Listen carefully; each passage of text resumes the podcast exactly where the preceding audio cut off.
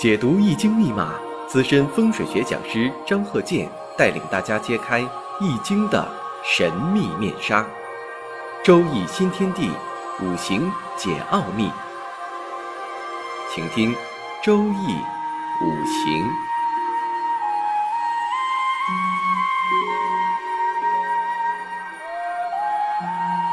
上山微电台荣誉出品。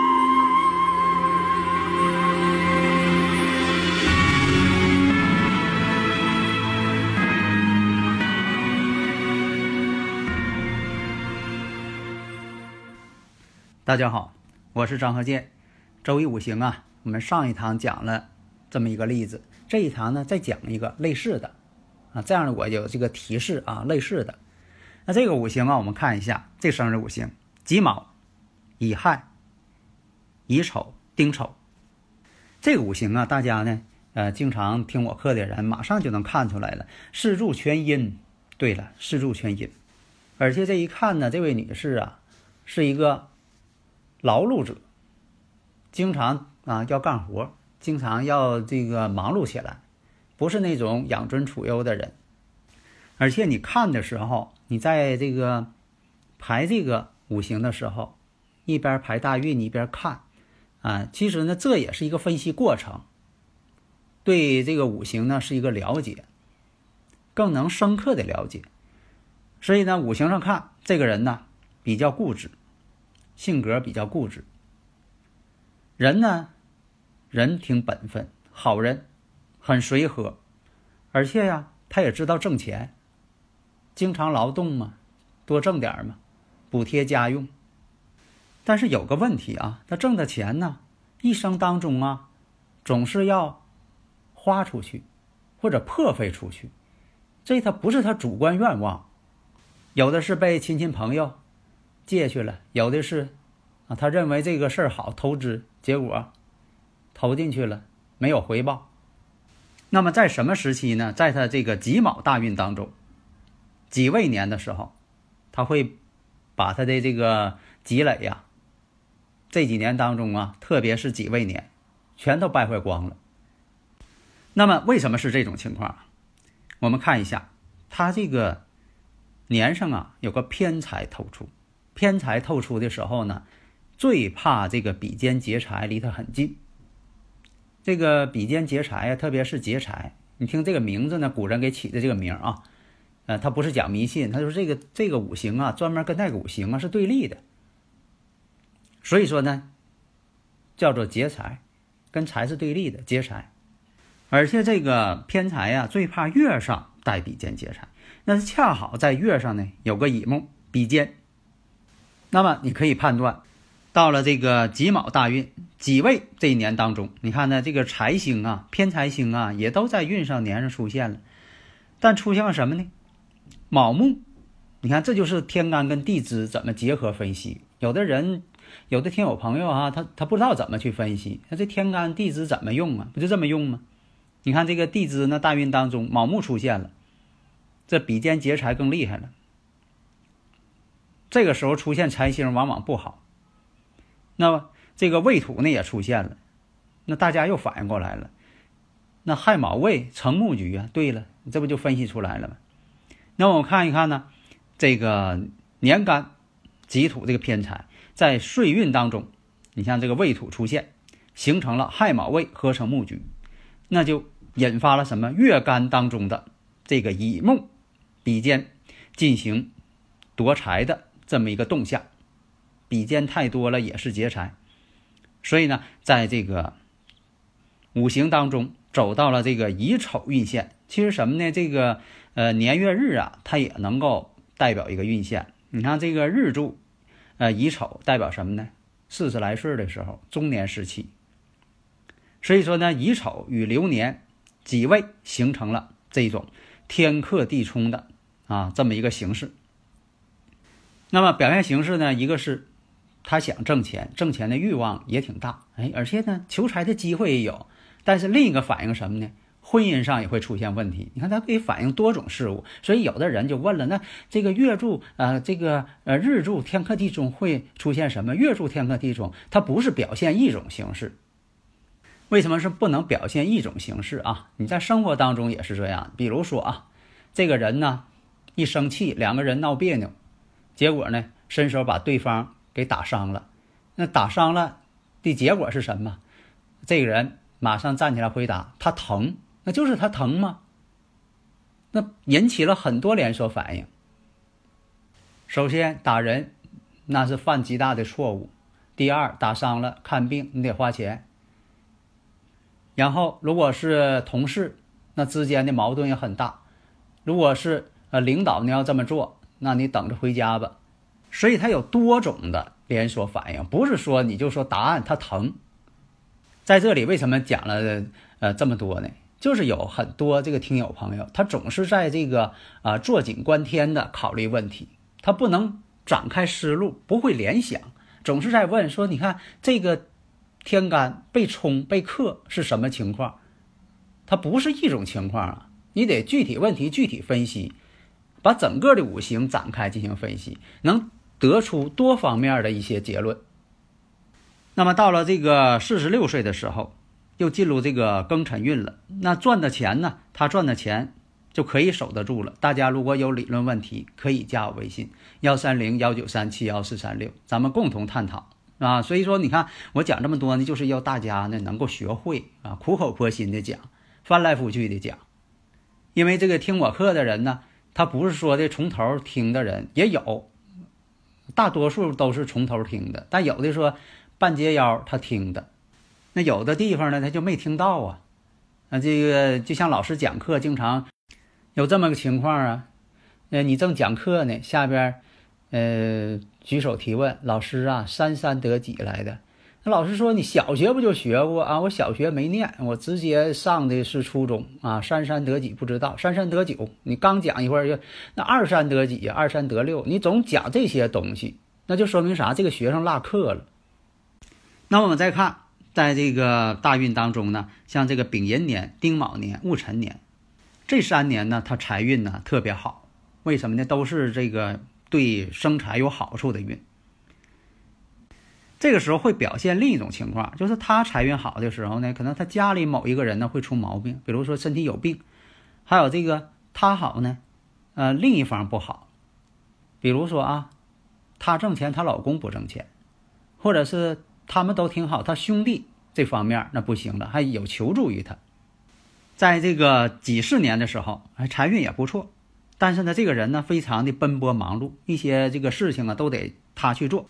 但是有一点呢，他一直在给别人打工。本来呀，像这种情况啊，在发展到中年、中晚年的时候，他应该自己当老板了。实际情况呢，那么在这个甲子年、乙丑年的时候。也赚钱，而且呢，也能守住财，身体方面呢也比较不错了。这样呢，在这个呃，这样身体好了之后呢，他就不用说的在呃这个经常为这个身体呀，又是买药啊、看病啊，这样呢，他能呃节省了一些了。所以说，他开销变得少一些了。身体好了嘛，是啊，身体就是本钱嘛。实际情况呢也是这样，他在他这个，在这个。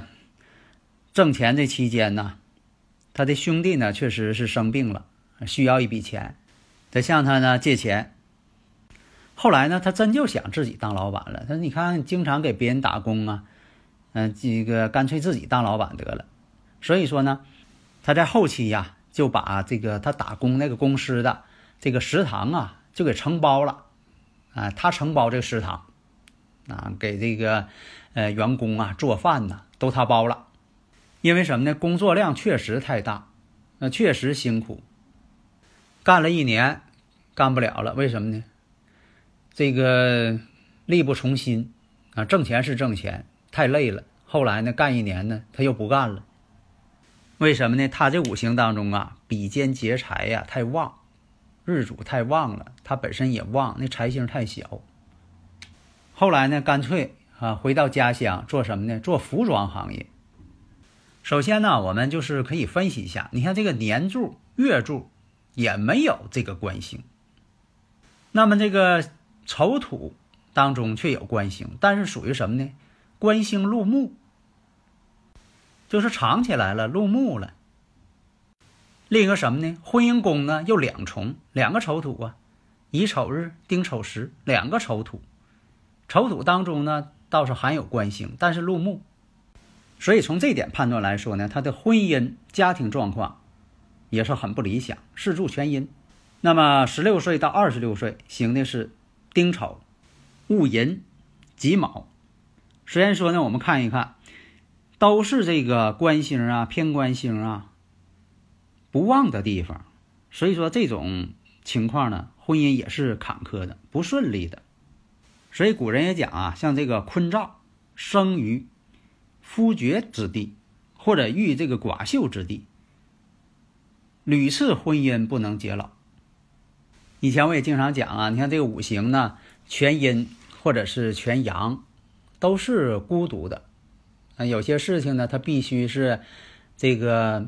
把家务活他得担当起来，啊，男人呢应该做的事情他也得做，重体力活他也得干，是这家里外头都是这个女人。那么有的听有朋友说的，那他这财星不算弱，因为什么呢？还有两个丑土啊。关键一点什么？我们看年上透出来这个偏财星，它制作比肩，坐在这卯木上了。所以这样来讲呢，五行当中呢。